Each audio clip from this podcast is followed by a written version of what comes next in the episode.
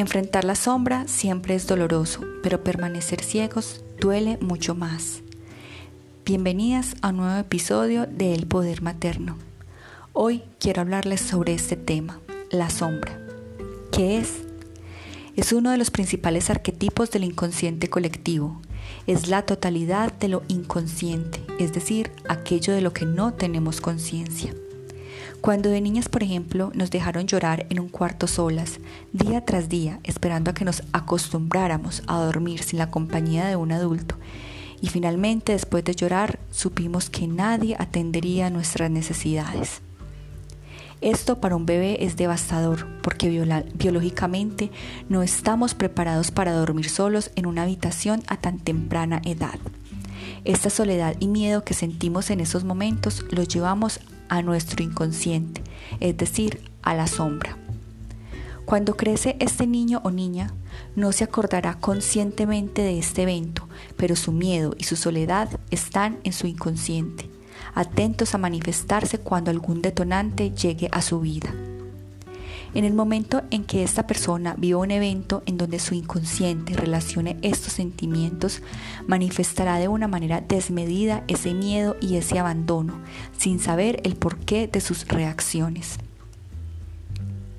Esto sucede con eventos dolorosos que se viven durante la infancia. Se llevan a la sombra, pero no quiere decir que desaparezcan. Están ahí hasta que llegue el momento en donde salgan a flote. ¿Cómo enfrentar la sombra para encontrar la luz? Todas las personas tenemos nuestra sombra. Una manera de empezar a detectarla es cambiar nuestro diálogo interno.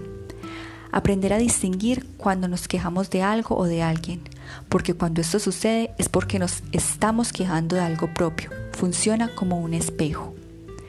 Si nos lamentamos frecuentemente porque no somos escuchados, primero debemos pensar si nosotros nos estamos escuchando a nosotros mismos empezar a indagar en qué momento de la vida pudo pasar algo que nos hizo caer en esto, probablemente en nuestra infancia, puede haber algo escondido respecto al no sentirse escuchado.